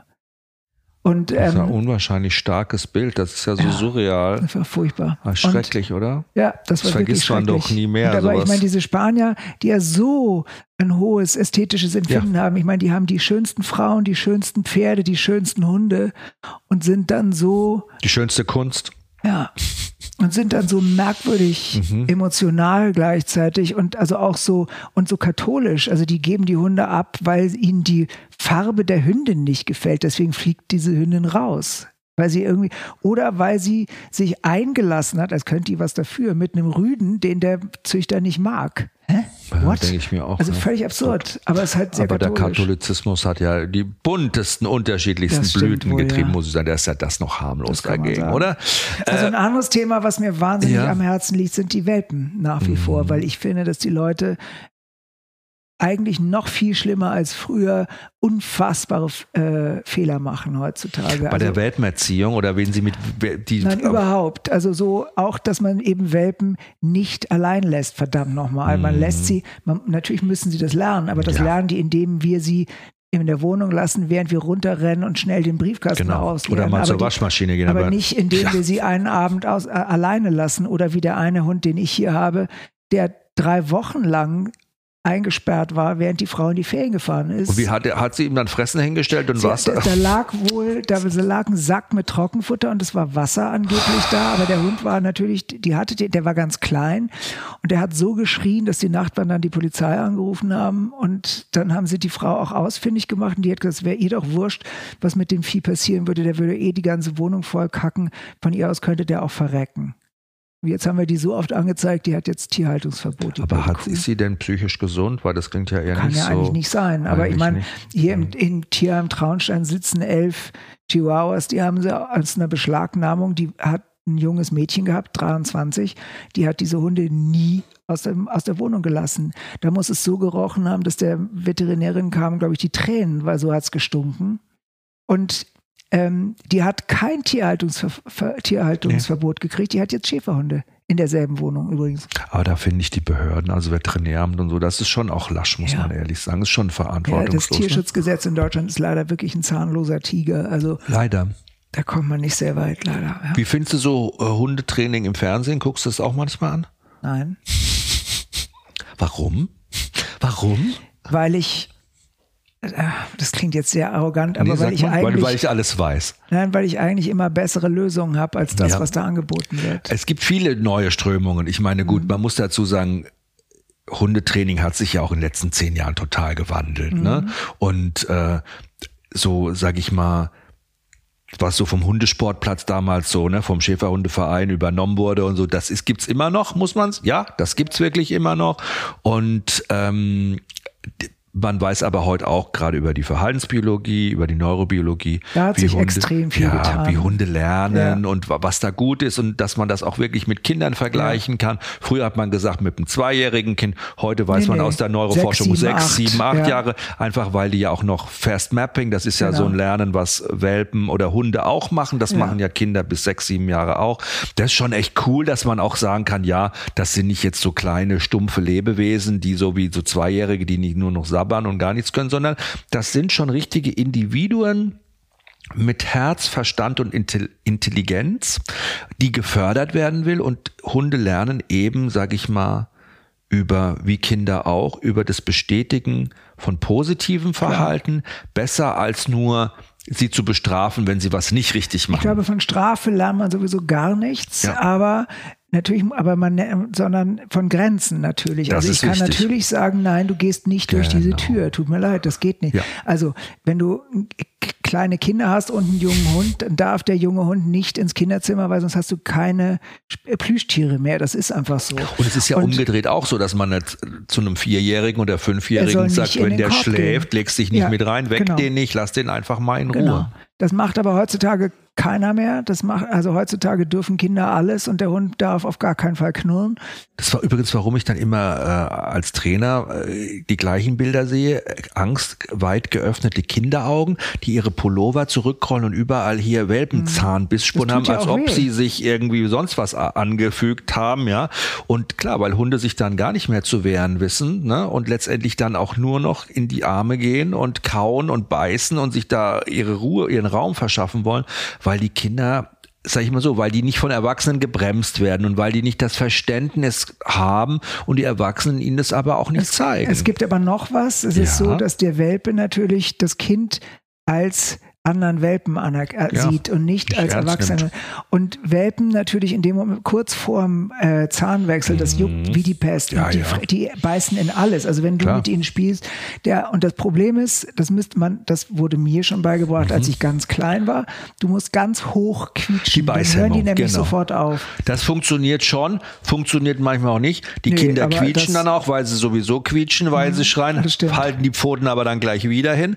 Ich äh, bin immer dazu übergegangen, bei der Beißhemmung einfach, das finde ich halt am schönsten, ich sag immer, spielt nicht mit den Händen. Die Hände sind nicht zum Spielen da am Anfang, wenn die Welpen noch so klein sind. Einfach weil, wenn du immer die Hände auch präsentierst die ganze Zeit, die Welpen da auch reinbeißen wollen und Welpenzähne ist gleich Piranha-Zähnchen, Genau. ist halt dann, und dann ist die Grenze so verschwimmt. Also dieses Steuern, sage ich mal, der Erwachsenen, dass man die Kinder anleitet und so, einfach dieses verantwortlich sein, auch Verantwortung übernehmen, sagen, hier bis hier ist Schluss. Das war jetzt bei diesem Thema Welpen Kinder, aber viel wichtiger fand ich diesen Punkt auch zu sagen, ja, als Erwachsene auch den Hund lenken und leiten, ihm Grenzen zeigen, Leitplanken aufbauen. Hunde brauchen das, die lieben das. Das ist für Hunde existenziell wichtig, diese Grenzen zu kennen, weil wenn die die nicht kennen, sind die hoffnungslos aufgeschmissen. Ja, ich habe das mal verglichen Ja. mit so, als würde man einen Blinden in einer Reit Reithalle aussetzen. Ja, mhm. Und der Blinde wird ganz verzweifelt, wahnsinnig gestresst sein, bis er endlich an der Wand gelandet ist, an der er sich entlang hangeln kann. Und das sind die Grenzen. Mhm. Und das ist mit einem Hund, das machen eben leider viele Leute mit diesen Tierschutzhunden auch falsch, dass sie denen überhaupt keine Grenzen setzen, was ja nicht bedeutet, dass du die anschreist, sondern du, nimm, du hältst sie zum Beispiel viel an der Leine, weil das ist so wie ein Hund, wie ein Kind an die Hand nehmen. Ja. Mehr ist das nicht. Die, die Leute sind aber alle selber so, dass sie, die denken immer, das hat was mit Freiheit zu tun und der Hund kommt aber, der war ja angekettet neun Jahre lang, jetzt muss er endlich freilaufen. Der Hund weiß überhaupt nicht, was das bedeutet, frei zu laufen. Und diesen hier zum Beispiel hat es wahnsinnig gestresst am Anfang. Der wollte immer überall raus, weil das war, das hat er gelernt. Neun Jahre lang hat er versucht, irgendwie frei zu kommen, sozusagen. Und ich habe ihm hier, das mache ich immer, wenn ich einen neuen Hund kriege, dann gehe ich mit denen den ganzen, an der Leine den ganzen Garten ab und zeige ihnen den Zaun, dass sie da nicht durch dürfen, sozusagen. Der hier ist Mr. Houdini, der findet alles trotzdem. Und zeig ihnen den Garten, zeig ihnen die Grenzen und dann habe ich sie auch sehr viel an der Leine, auch im Haus. Und zwar nicht, um sie zu bestrafen oder sie zu, sondern nur um sie zu begrenzen, beziehungsweise um sie an der Hand zu halten. Ich finde die Leine ist, das ist so eine schöne Metapher zu sagen, das ist wie eine Hand, an dem sich ja. ein Kind auch festhält. Genau. Das stimmt. Und ich zitiere da immer gerne mal auch einen Kollegen, den ich mal gehört habe, der gesagt hat, mit einem Hund an der Leine spazieren zu gehen, entspannt, wenn der Hund das kann natürlich auch, ist klar. Es gibt für den Hund nichts Entspannenderes. Einfach weil der Hund sein Gehirn ausschalten kann. Ja, der muss ja. gar nichts machen. Latschen einfach der latscht rum. einfach genau. neben dir her. Du führst ihn, du sagst, wir gehen nach links, wir gehen nach rechts. Und das kann für Hunde auch mega schön sein, mal eine Stunde nur neben dir herzulaufen. Ich mache das mit meinen Hunden auch oft. Die dürfen freilaufen, klar. Aber ich mache manchmal auch so Leinspaziergänge, mit denen, wenn es schnell gehen muss, wenn ich nicht warten will, Ne, wenn ich nicht will, dass sie die ganze Zeit, wenn ich sie nicht verbal immer bei mir halten will oder mental, dann klicke ich einfach einen Karabiner dran und dann gehen wir zusammen. Dann bleiben wir mal stehen, schnuffeln wir mal, ja klar. Aber dann geht's wieder weiter und die finden das großartig. Also ich gehe ja nun jeden Tag mit zehn Hunden und ähm, die können das alle an alleine gehen. Das ist das, was meine Hunde sofort lernen müssen, mhm. weil ich werde, da, da kriege ich auch richtig schlechte Laune, ja. wenn die das nicht machen. Weil das was gibt's da? Gibt's auch die Bummler wahrscheinlich oder die Bummeln am Anfang? Die wird nicht gebummelt, nee? weil nein, was? die müssen, die dürfen nicht an mir vorbei, also okay. also die dürfen nicht an meinem Knie mhm, vorbei. Mhm, ähm, und sie dürfen vor allem nicht ziehen, weil wenn ich ja. zehn Hunde an der Leine habe, die ziehen, dann liege ich sofort in irgendeinem Graben, da habe ich keine Lust zu. da hat ja auch keiner was davon, wenn ich im Graben liege. Und ähm, das heißt, das lernen die bei mir sehr, sehr schnell. Ähm, was mich und was mich dann eben immer so beeindruckt Wie zauberst hat, du das? Da haben ja Leute, haben wir auch Trainer, wir arbeiten da ja wochenlang an Leinenführigkeit. Äh, da haben ja viele Menschen ein Problem damit. Glaubst du, dass es eher daher kommt, dass sie selber dieses Problem haben, diese Grenze zu ja. zeigen? Ah, okay. Also es gibt verschiedene. Das eine ist, mhm. dass die Menschen meistens keine Präsenz zeigen. Also ich bin natürlich, wie gesagt, ich bin ich habe, was ich vorhin schon sagte, ich bin wirklich so eine Alpha-Bitch, weil ich führe groß. Hunde. Ich bin groß, aber ich würde das auch können, wenn ich 1,65 wäre oder 1,56. Ich konnte das schon mit fünf. Bei mir haben die Hunde noch nie gezeigt, weil ich sehr gerade gehe. Und das ist zum Beispiel damit, wenn du gerade gehst und, die, und ich zeige immer mit meinen Schultern in die Richtung, in die ich gehen möchte. Das ist übrigens ein Grund, warum oft Hunde, die gerufen werden, nicht kommen, weil der Mensch frontal dasteht und ihnen in Wirklichkeit die Bahn ver, verstellt. Ja, genau, genau. Und wenn man mhm. sich dann ganz leicht nach links oder rechts ja. legt und die die, also mit die Schultern rausnimmt mhm. aus dem Bild, mhm, mhm. dann kann der Hund auch kommen. Mhm. Und wenn die Menschen das nicht, wenn man das nicht versteht, dann ist das ungefähr so, als würde man jemandem, wenn man in der Tür stehen bleibt, kann er ja nicht an einem vorbeikommen. Wenn man aber denjenigen reinlassen möchte, macht man automatisch die Schulter zur, zur Seite. Seite. und dreht und dann sich so ein bisschen. Er vorbei. Und das ja. ist ein großer, sehr witzig, ja. dass sehr viele Leute, die rufen den Hund und rufen den Hund und der guckt die an, macht drei Schritte, dann bleibt er stehen und schnüffelt und dann guckt er die Leute wieder an. Das ist Konfliktlösung. Ja, der versucht zu beschwichtigen und denkt dann, was, so, was soll das, was soll ich da? Ey, und dann regen die sich immer mehr auf, so kommst du jetzt hierher, verdammt nochmal. Und der Hund so, wow, ich bin ja nicht blöd. Und wie frustrierend ist das, wenn er dann wirklich mit eingezogenem Kopf kommt, weil er denkt, okay, gut, ich komme jetzt mal lieber, weil der eskaliert jetzt gerade schon mhm. wieder. Und dann wird er auch noch angeleint. Dann lernt er, nee, also ganz im Ernst, dieses ganze Primborium. Also ich lerne, leine meine Hunde zum Beispiel zwischendurch oft an, ähm, einfach nur um sie dran, also manchmal ist es tatsächlich so, dass man sie manchmal daran erinnern müssen, dass wir hier als Gruppe spazieren gehen und nicht so, okay, wir treffen uns in zweieinhalb Stunden wieder am Gartentor.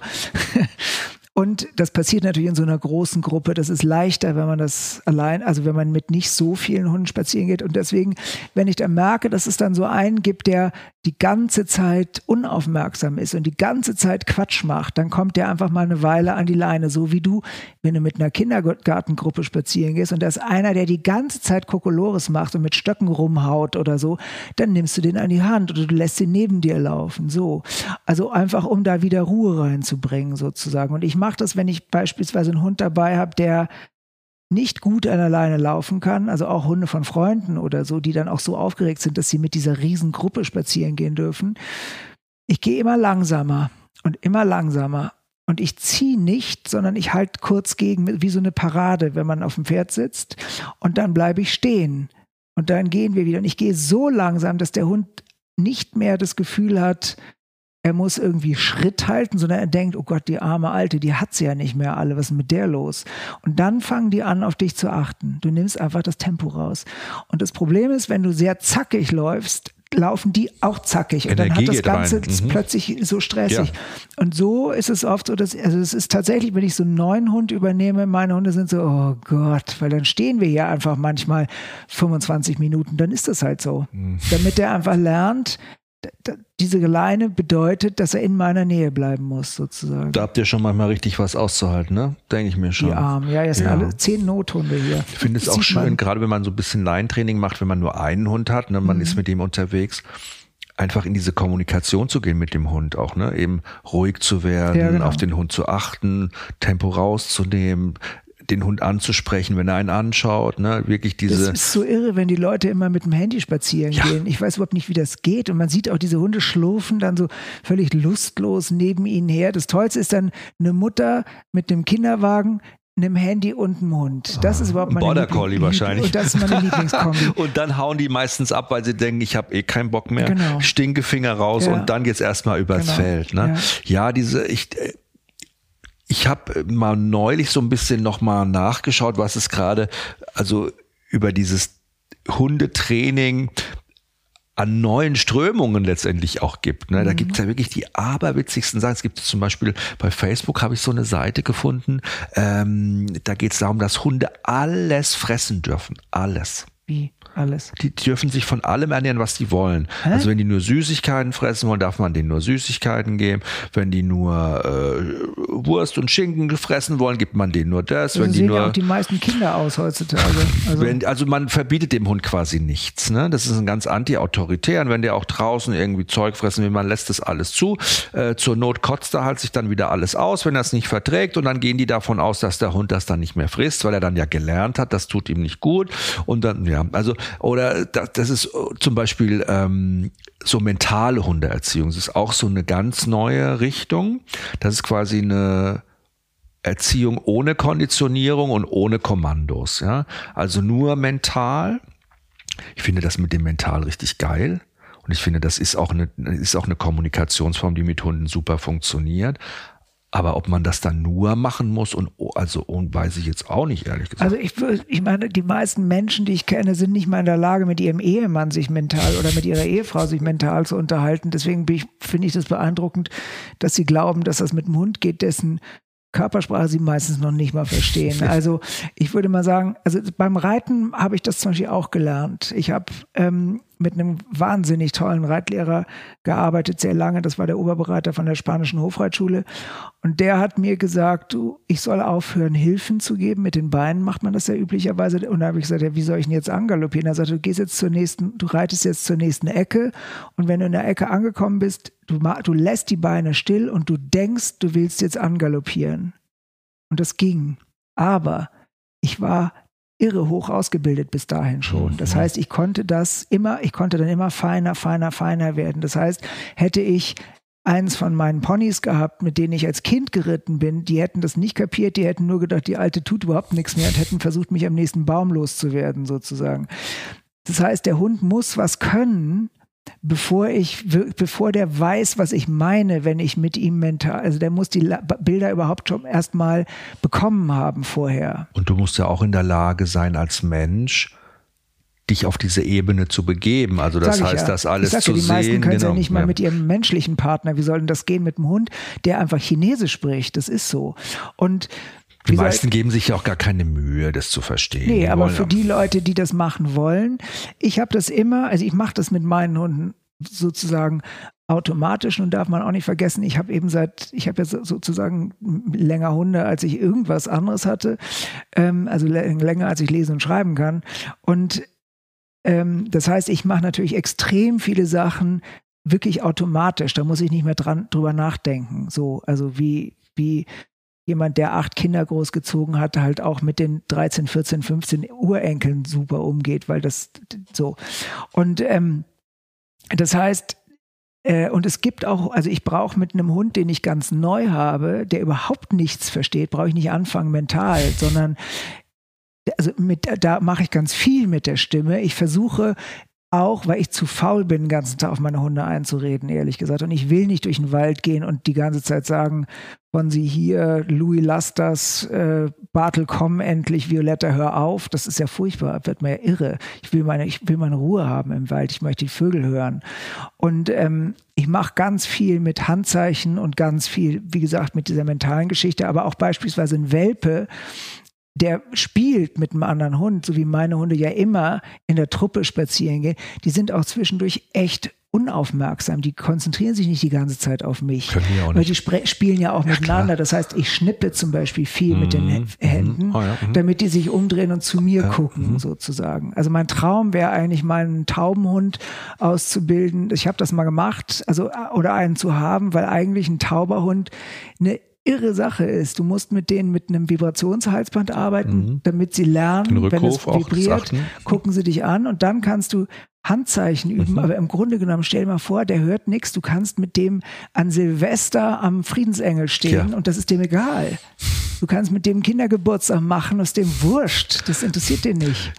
Da muss ich auch immer dran denken, an die Silvester am Friedensengel, vor allen Dingen meine Total. Hunde sind ja auch krass gechillt, was sowas angeht. Ne? Also die sind beide also so entspannt, ne? Die macht es überhaupt gar nichts aus. Also ich hatte auch immer sehr äh, äh, entspannte Hunde und dann bin ich nach Berlin gezogen und ich habe, ich dachte wirklich, ich wäre in Beirut gelandet. Das war, das, das, ging ja schon eine Woche vorher ja, los. Ja, natürlich. Das, also da, seitdem bin ich so ein bisschen so und hier wird, hier ist einfach nichts. Hier, hier wird nachmittags um vier für die Nachbarskinder ein bisschen gepengt und da werden so kleine Dinge angezündet und dann ist gut. So also, und dadurch, dass hier natürlich, dass das nicht so einen Druck aufbaut, mhm. dadurch ist denen das auch egal. Hier, die, wir hören ja auch den Jäger ab und zu schießen.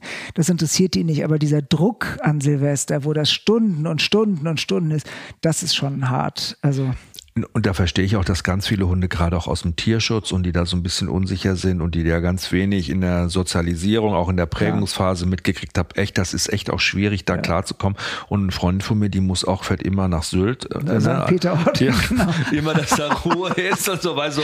Ja, genau. aber so ist das Tradition geworden. Ja. Ich bin generell, was diese ganzen Erziehungsmethoden angeht und diese unterschiedlichen, ich finde so Dogmatismus, und da ist jetzt das Wort Dog, Klar. also das sage ich mir jetzt, ne, ist, ich finde das nicht gut, weil ich bin immer wieder der Meinung, und du siehst das ja auch so, dass Hunde einfach Individuen sind und die Natürlich. brauchen als allerwichtigstes uns authentisch, uns genau. wirklich nicht verstellt, sondern echt. Und ähm, ja, ich glaube, dass wenn man da an sich arbeitet, das lernen einem halt Hunde auch, ne?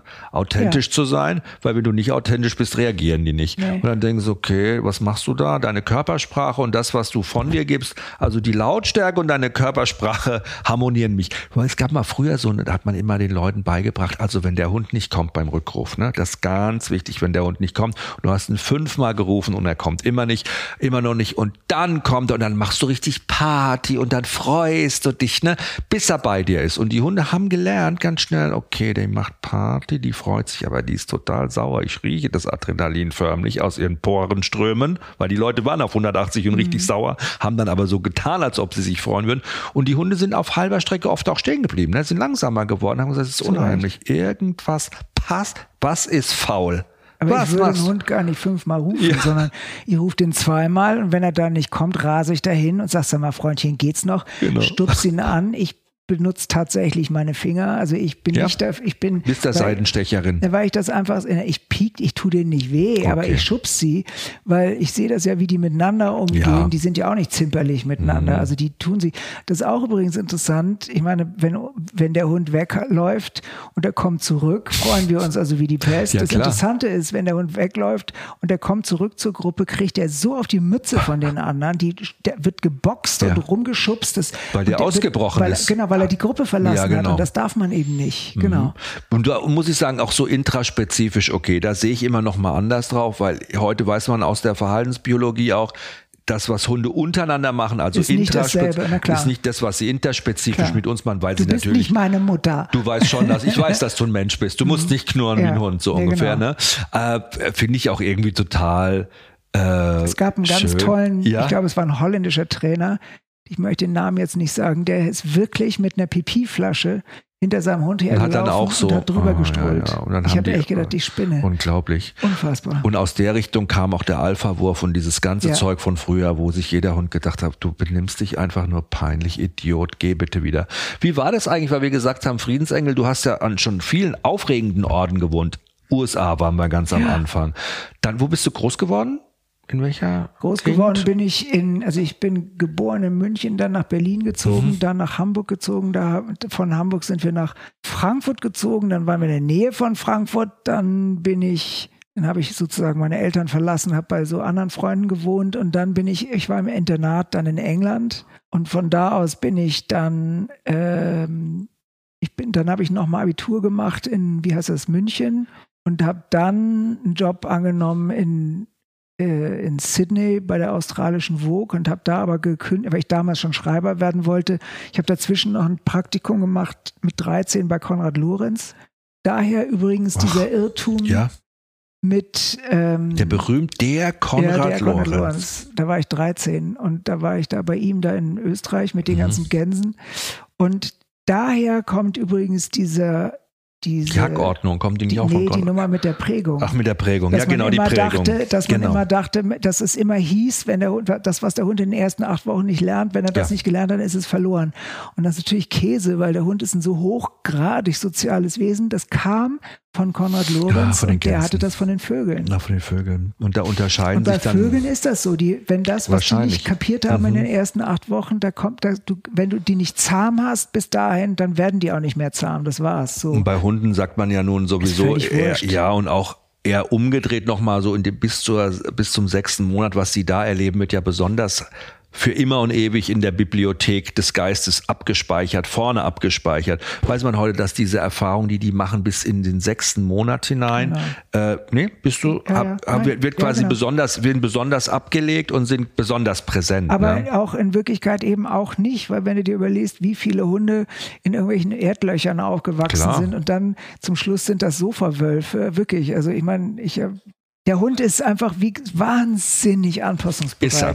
Das ist so. Aber so Deprivationsschäden und so diese Sachen, die entstehen können bei Das Hunden, die stimmt. gar keine Prägungsphase haben, Klar. das ist, ne, ist auf der anderen Seite ist halt auch wieder Ja, das da. Kaspar-Hauser-Syndrom ja, sozusagen, Genau, das ist also ganz wirklich klar. dieses, das ist Aber ja auch schlimm. grundsätzlich ist es eben so, die meisten Hunde, auch die, die es man eben im Tierschutz kriegt, das sind ja meistens nicht Hunde, die nichts erlebt haben. Die kommen ja nicht aus Besitzerhunde irgendwelchen meistens. Löchern, wie ja, ja. gesagt. Meistens Hunde, die auch irgendwo zur Welt gekommen sind und im Karton abgegeben worden Ja, nicht nur das. Oder es sind Hunde, wo die Leute gestorben sind oder ins, ins Krankenhaus gekommen sind. Weißt du, es gibt Milliarden Gründe, warum Hunde ein neues Zuhause bleiben. Oder weil sie nicht gepasst haben, der Mann und der, der Hund. Im Das Ausland. es. Ja, oder auch einfach der Hundefänger hat sie einfach auf der Straße Ja, weggefahren. Der war gerade meine, mal auch Gassi. bei uns Ach, bei gibt's ja uns. auch schon ja, Zweit- äh, bei uns Hunde ist das jetzt auch so.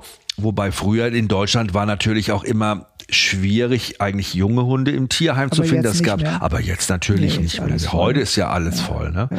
Ach Mensch, ja, die Tierheimhunde, echt du. Also das ist echt schon. Früher war wirklich so. Früher hast du eigentlich nur Hunde von Menschen bekommen, die ja, vielleicht aus Altersgründen die Tiere abgeben mussten oder aus Krankheitsgründen, genau. krankheitsbedingt, ne?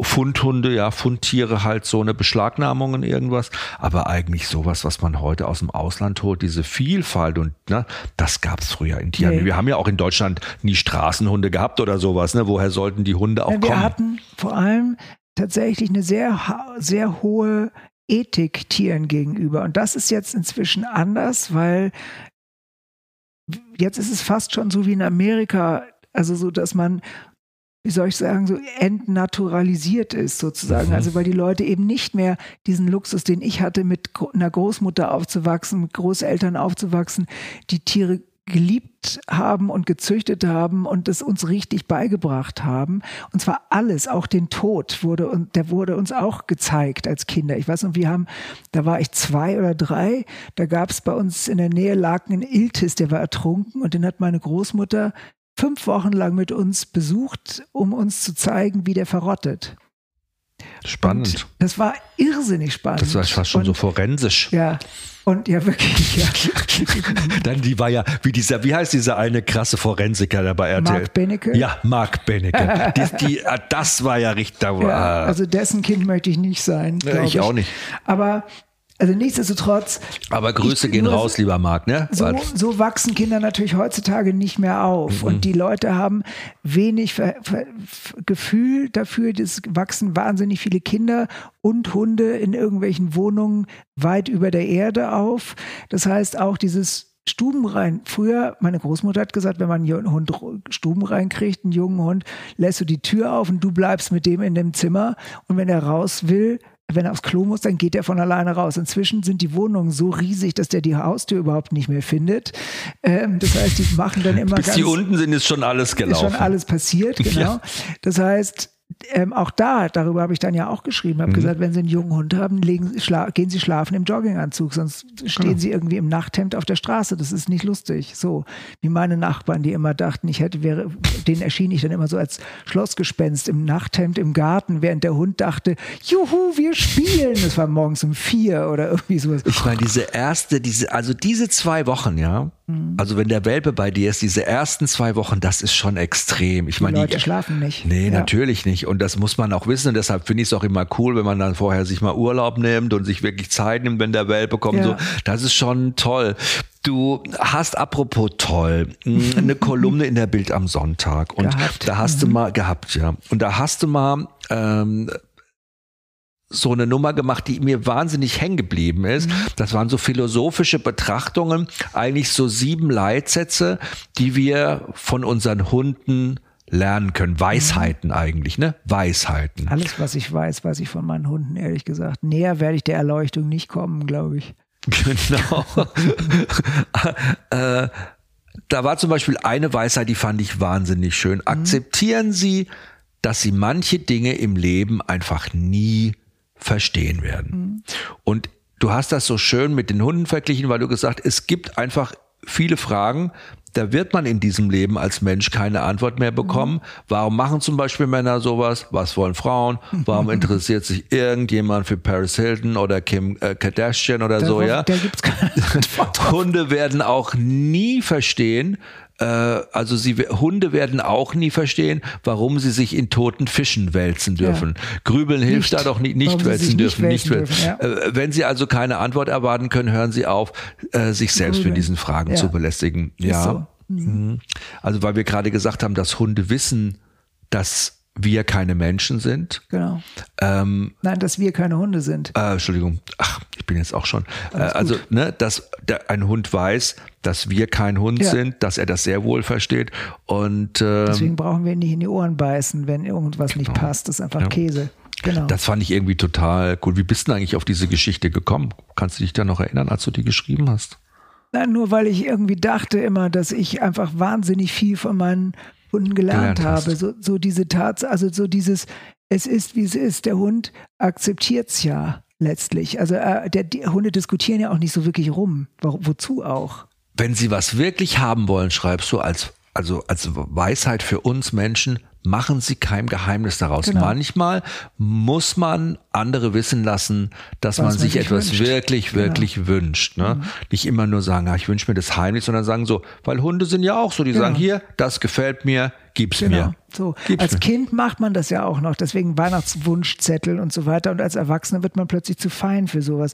Und wenn ich mir wirklich was wünsche, und das übrigens auch in Beziehungen, wenn ich mir wirklich was wünsche, sage ich das. Wenn ich mehr Zeit haben möchte mit demjenigen, dann muss ich das sagen. Man Sonst muss für sich einstehen. Ne? Genau. Man muss im Grunde für sich einstehen und muss sich das auch wert sein. Ja, muss sagen, genau. hey, ich bin mir das wert. Ich bin mir wert, dass du mehr Zeit mit mir genau. verbringst. Ne? Mhm. Oder ich bin mir das wert, dir zu sagen, dass ich das kacke finde, dass du immer das Handy hier auf dem Tisch rumliegen hast mhm. die ganze Zeit.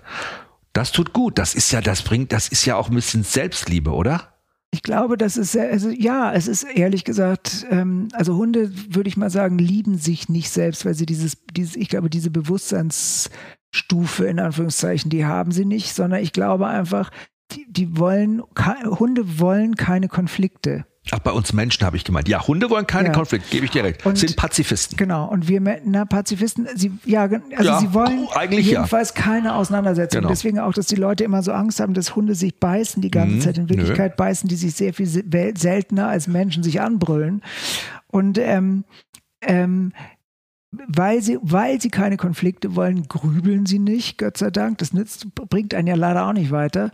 Und ähm, ähm, deswegen ist eben so dieses einfach akzeptieren, wie die Sache ist. Es ist heute heiß, dann ist es halt heiß aber nicht damit diskutieren, oh Gott, es ist heute heiß, es ist ja wirklich schrecklich, der Klimawandel, oh Gott, wir kommen nicht weiter und ich weiß nicht, wie soll ich denn den Garten wässern? Das ist doch völlig überflüssig, darüber zu reden sondern ich es ist halt heiß. Ja. Genau. Und dann, dann bewegt man sich eben weniger. Ja, Ganz leg genau. mich in Schatten. Genau. Nur wir kommen auf die Idee, bei 27 Grad joggen zu gehen. Der Hund käme nicht auf diese Idee von alleine. Ist aber auch wirklich heiß heute, muss ich sagen. ähm, werden sie charismatisch? Das fand ich auch richtig toll. Das ist auch eine Lebensweisheit, die wir von Hunden lernen können. Mhm. Ähm, Own the room. Genau. Also das ist wirklich ganz wichtig, so dieses, werde gesehen. Und das sind, das, das sind ja dann die Hunde, die führen. Das sind die Hunde, die was zu sagen haben. Und die Hunde, die man übersieht, das sind eben die, die nicht charismatisch sind. Und ich, wenn ich nicht Präsenz zeige, kann ich nicht führen. Wenn ich nicht Präsenz zeige, wenn ich nicht meinem Hund, ich brauche nur von Weitem die Arme auseinanderbreiten, ganz freundlich, also zwar bestimmt, aber freundlich, weil ich nicht will, dass sie die Straße runtergehen, dann tun sie es auch nicht. Ich mache nur so machen, das kann man jetzt nicht sehen im, im Radio. Ähm, Podcast. Also Im Podcast, man kann, ich kann wenn ich die Hund, wenn ich die Arme ausbreite, jetzt ja. nicht, ich muss da nicht stehen wie ein Schutzpolizist, mhm, mhm. sondern das reicht schon. Ich brauche nur eine gewisse Spannung im Körper. So wird man charismatisch, damit wird man charismatisch. Ja. Im Grunde auch für einen Hund mal die Party sein, ne? Finde ich auch. Alles muss auch Spaß. Also du musst die Party sein, ne? genau. ne? Mach dich selbst auch interessant. Ne? Das ist, was du mit dem Handy auch gesagt hast. Wenn du selbst einfach immer nur dein eigenes Ding machst und gar keine Ausstrahlung nach außen hast ja. auf deinen Hund, kein, keine Strahlkraft hast, dass der, ne, Hunde himmeln dich ja von alleine sowieso ja. eigentlich an. Ja, die geben dir ja diesen Vertrauensvorschuss und die geben dir diese Bereitschaft und diese Liebe zu sagen, du bist alles alles für mich. Aber die merken natürlich auch ganz schnell, wenn unser Interesse da erlahmt, wenn wir da eher so gar nicht bei uns sind genau. und ne, auch gar nicht den Moment feiern können, wo Hunde uns eine Möglichkeit geben. Was auch okay ist. Man darf auch mal krank sein und ja, dann muss der Hund halt an die Fall. Leine. Ja. Und man darf auch mal Liebeskummer haben und heulen und dann geht es halt mal nicht um den Hund. Aber es gibt auch so viele Sachen, die die Leute, die man zu wenig macht, weil es einem auch nicht einfällt. Und zum Beispiel ist ein ganz tolles Spiel, was man machen kann beim Spazieren spazieren gehen, wenn man so merkt, ja. dass der Hund sich nicht um einen kümmert, was beispielsweise Paul, also hier der Kettenhund, auch nicht konnte, weil der wusste überhaupt nicht, dass er auf mich achten soll. Ja. Und es war gar nicht so, mhm. ich meine, der ist neun Jahre alt, ich musste ihm das beibringen. Und der Witz ist, du gehst spazieren und dann bleibst du stehen, du rufst die Hunde nicht, mhm. du lässt die gehen und du bleibst so stehen und bleibst so am Boden. Wegrand und fummelst so ein bisschen im ja. Gras rum, starrt das an, weil das ist bei Hunden ist es so, wenn einer aus der Gruppe stehen bleibt und schnüffelt, kommen alle an und schnüffeln auch. Dann bleibst du also da stehen, fängst an, da so im Gras mhm. rumzufummeln und legst unter das Gras hier so einen kleinen Keks und auf unter ein anderes Grasstück einen anderen Keks und so weiter. Und meine Hunde die immer bei mir sind, die kennen das natürlich. Die, in dem Moment, wo ich stehen bleibe, kommen die alle angeschossen, weil sie denken, oh, ja, die, hat die, die findet immer was. Die, die hat, findet genau, immer was. Die ist richtig genau, cool. An die müssen wir uns halten. Das ist so, so. ein super Thema, auch um den Hund, ein bisschen genau. die Aufmerksamkeit des Hundes genau. bei uns zu halten. Das liebe ich. Es hat auf diese Weise hat Paul, der einfach dadurch, dass er ja nicht mal nicht nur spazieren ging, der kannte keine Leine und so weiter. Und wenn man ihn losgelassen hat, dann rannte der wie ein bescheuerter, lief der immer voran, voran, ja, voran. Ja. Und der musste einfach lernen mit mir Blickkontakt aufzunehmen, mhm. zwischendurch. Der muss zwischendurch einfach fragen, wo gehen wir denn jetzt lang? So. Und so hat er das gelernt, mit diesem Keksspiel. Ah, da habe ich mit dem Keksspiel habe ich meinen Mops Gizmo verdorben. Dann Warum? hat er angefangen, mich zu manipulieren. Ja, weil er dann in so, der hat dann auch dann so, der wurde dann auch Mentalkünstler und hat dann irgendwann mal, der lief dann schon immer neben mir her, hat schon immer meine Hand beobachtet. Ach so, das Keksgesicht. Ja, wie die ja, Hand gut. in die Tasche. Das Keksgesicht hat ja auch noch ein, das nennt man ja Action Unit 101. Das haben auch Wissenschaftler. Action Unit 101. Ach so, verstehe. Hm, weil das ist dieser leicht schräge Kopf mit den riesigen Kulleraugen. Aber wenn du sagst Keksgesicht, ja. weiß jeder sofort, sofort was du meinst. Was er meint, genau. Jeder Hundebesitzer ja. kennt das Keksgesicht. Gib mir den Keks. Mhm. Und er guckt immer dann so so auf meine, hat immer nur meine Hand beobachtet die ganze Zeit, ob die Hand wieder zur Tasche geht, ist auch so stehen geblieben, hat immer gewartet. Da sag ich, was ist? Hat immer gewartet, komm, hol einen Keks. Ja, deswegen darf man das nicht so oft machen. Ich also weiß. immer nur, wenn man es lange nicht mehr ja. gemacht hat, so. Das ist, ne? also, ja. Es ist schön mit Ihnen, ne? Sehr schön. Ich wüsste nicht, ich weiß nicht, wie ein Leben ohne Hund geht. Ich bin sicher, es funktioniert. Ich weiß nur nicht wie. Ich habe das noch nie probiert. Ich habe tatsächlich in meinem ganzen Leben ein einziges Jahr in meinem Leben keinen Hund gehabt, als ich in Australien war, weil da durftest du keinen Hund mitnehmen. Ja. Da starb einer meiner Hunde oder mein Hund damals und den Moment habe ich genutzt und bin nach Australien gegangen, arbeitete wie gesagt drei Monate in der bei der Vogue, habe mich so gelangweilt, dass ich gekündigt habe und dann habe ich ein Jahr lang im Zoo von, von Sydney Seehunde trainiert. Wow. Auch eine schöne Erfahrung. Ja, meine Mutter, irgendwelche Leute schrien immer nur, oh Gott, dein, dein, das ist schlecht für deinen Lebenslauf, weil man ja nicht diese Aber Hund war drin, Hund, Seehund, Hauptsache Hund, Hund, Hund genau. Hauptsache Hund. Außerdem, ehrlich gesagt, hat sich noch nie einer beschwert. Also in meinem ja. Laufe meiner Karriere hat noch nie einer gesagt, so, boah, also ich würde Ihnen den Job ja gerne geben, aber diese Nummer da mit den Seehunden. Also ich habe ja später auch ein Jahr lang auf einer Ranch gearbeitet. Da hat auch keiner sich gewundert. Das für Peter, du machst auch für Peter Sachen und so, mhm. oder? Ja gut, die, haben, wussten die das mit den Seehunden? Ja, ne? Ja, natürlich. Ja, Spaß. Also, nein, also ich meine, das ist also Nein, wir arbeiten nicht mehr mit ihnen, seit wir das mit den Seehunden wissen. nein, aber das ist ein fantastischer Zoo. Dieser Zoo in, in Sydney ist halt, ich meine, das hilft halt, weil die haben ja sozusagen überall ein, ein riesiges Gelände mit Natural Environment. Das nützt halt, wenn man die Krokodile nicht hier wie in Frankfurt in einem, Gäst, in einem Betongehege. Ja, und mit, mit künstlichem Donner, sondern die sind in einem riesigen See und wenn sie nicht da sind, sind sie halt nicht da. Dann siehst du sie halt nicht. So, das war wirklich, das war eine tolle Erfahrung. Hast du ähm, deine Hunde auch irgendwann mal urlaubsbedingt oder so alleine lassen müssen, dass du nicht an sie rangekommen bist? Ja, also letztes Jahr hatte ich eine bisschen, äh, hatte ich so eine längere Pause, da habe ich mir nämlich leider einen Gehirntumor eingefangen. Du sagst es, das ist ja fast schon, da ist ja schon, also das ist ja schon ein, ein Meilenstein, also in der Biografie für einen selber. Ja, sieht sagt. auch blöd aus im Lebenslauf. Ja, Lebenslauf. Ich, ein Jahr musste ich raus wegen Gehirntumor. Ja, leider, blöderweise. Mhm, Aber ja. das Tolle ist ja, dass du ein Mensch bist, der auch viel Humor hat und sehr durchsetzungskräftig ist mhm. und dir von so einem Gehirntumor natürlich die Laune nicht hast verderben lassen. Ja, die Laune war schon ziemlich ja. schwach eine Zeit lang, weil ich sehr lange nicht wusste, was es überhaupt war und ich dachte immer, scheiße, jetzt sterbe ich und ich weiß nicht woran. Mhm. mhm.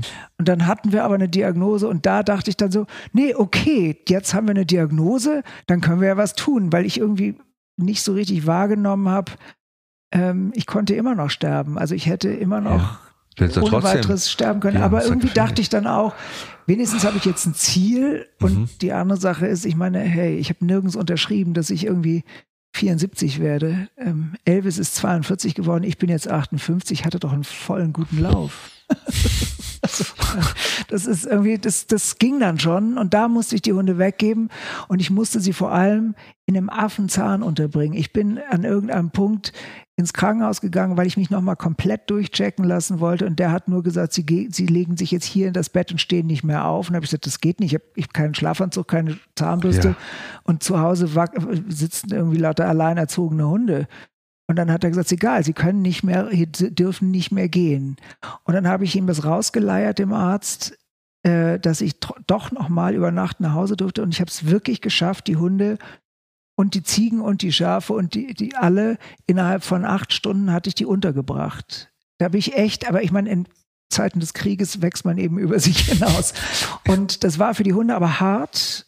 Es war auch, für, weil sie waren, ich dachte natürlich, ich bin in der Woche wieder zu Hause. Und es wurde dann eben immer schlimmer, schlimmer, schlimmer, was die sich da ausgedacht haben. Und ähm, ich musste sie dann auch umsetzen zwischendurch nochmal, was so halblustig war.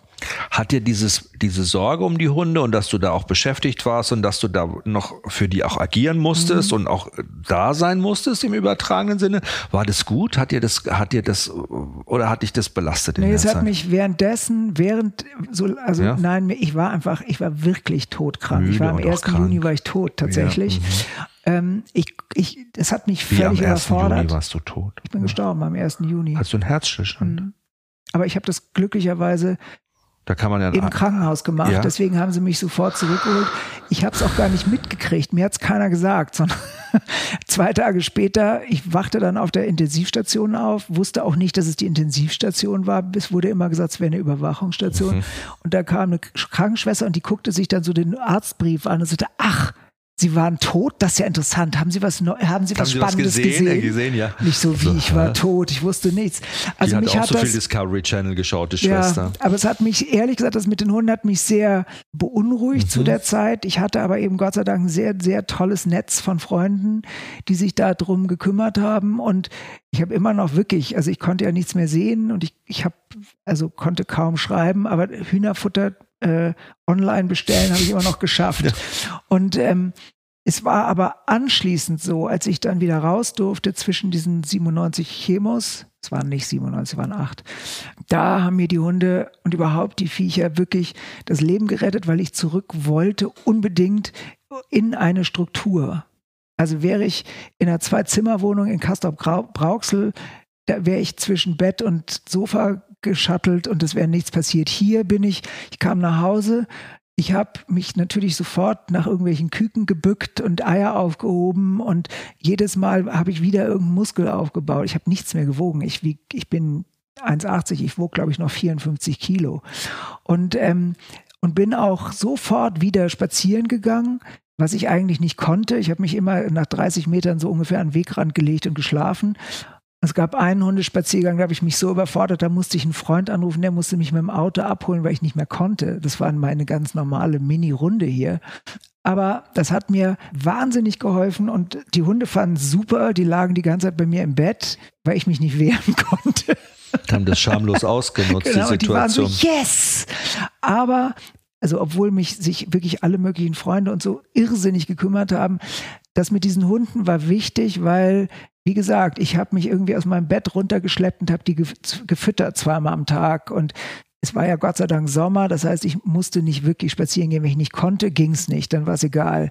Aber es war was los, es war es waren welche, die, es war jemand, der wirklich was von mir wollte. Also ich bin sicher, dass Du auch bist gebraucht worden. ich bin gebraucht worden. Also ich bin ganz sicher, dass auch zum Beispiel Frauen mit Brustkrebs, die Kinder haben, die kommen da durch, weil die Mhm. können sich nicht leisten zu sterben.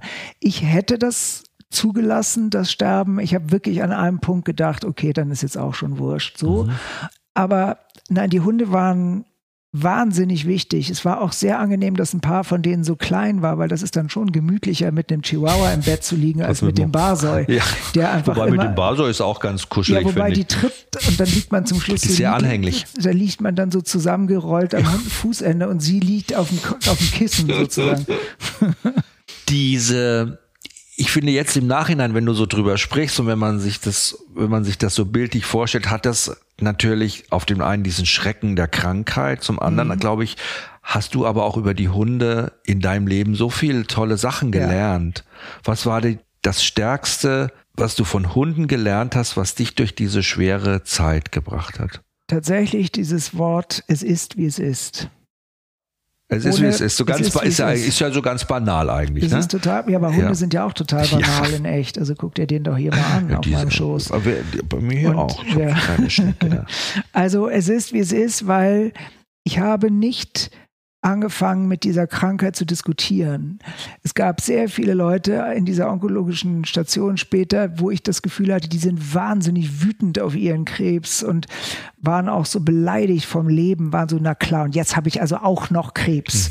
Und so bin ich nie damit umgegangen. Aber ich will nur sagen, es ist inzwischen eine normale Krankheit. Wir werden immer älter und es ist nichts anderes. Es ist nicht so, dass der liebe Gott da sitzt und denkt sich, Mensch, die Katharina, die hatte jetzt echt einen guten Lauf, jetzt kriegt die mal ein bisschen hier eine Bremse Ja, rein. mhm. So ist das nicht, sondern es sind Zellen, die machen nicht mehr mit und diese, diese Krebszellen sind so, dass sie sich siebenmal schneller vermehren als eine gesunde Zelle. Also eigentlich, die, also sozusagen Ze- Krebszellen sind besser als wir selbst. Eigentlich sind die toll, ja irre. So und es ist nicht wie früher, wo das bedeutete, dass man stirbt. Es gibt unglaubliche Heilungsmethoden. Tatsächlich hatte ich das Pech, dass ich, oder auch wieder typisch, ich hatte eine Krankheit, die es nicht gibt. Ich hatte eine Krankheit, die haben in den letzten 100 Jahren 80 Leute gehabt und die sind alle tot. Ich bin die Einzige, die das überlebt hat. Du warst immer schon ein sehr spezieller Mensch, muss ich sagen. ja, aber es, es war mein. Glück. Aber es war mein Glück, weil ich Ja. deswegen von diesen Ärzten behandelt worden bin wie ein Rockstar, Mhm. weil die so unbedingt was lernen wollten von dieser Krankheit, die hatten, die, die konnten sich das nicht leisten, mich sterben zu lassen. Das tun die sowieso nicht. Das ist ja eher, das ist ja der Witz, warum sie Ärzte sind. Aber, und ich habe einfach gelernt von Hunden, die Dinge, also sozusagen wirklich abzuschätzen, wann es sich lohnt zu, zu kämpfen und wann man die Dinge einfach hinnimmt. Das haben mir meine Hunde beigebracht, ganz sicher. Und dass man eigentlich immer darauf vertrauen kann, dass es morgen wahrscheinlich besseres Wetter wird. Schön. Wow.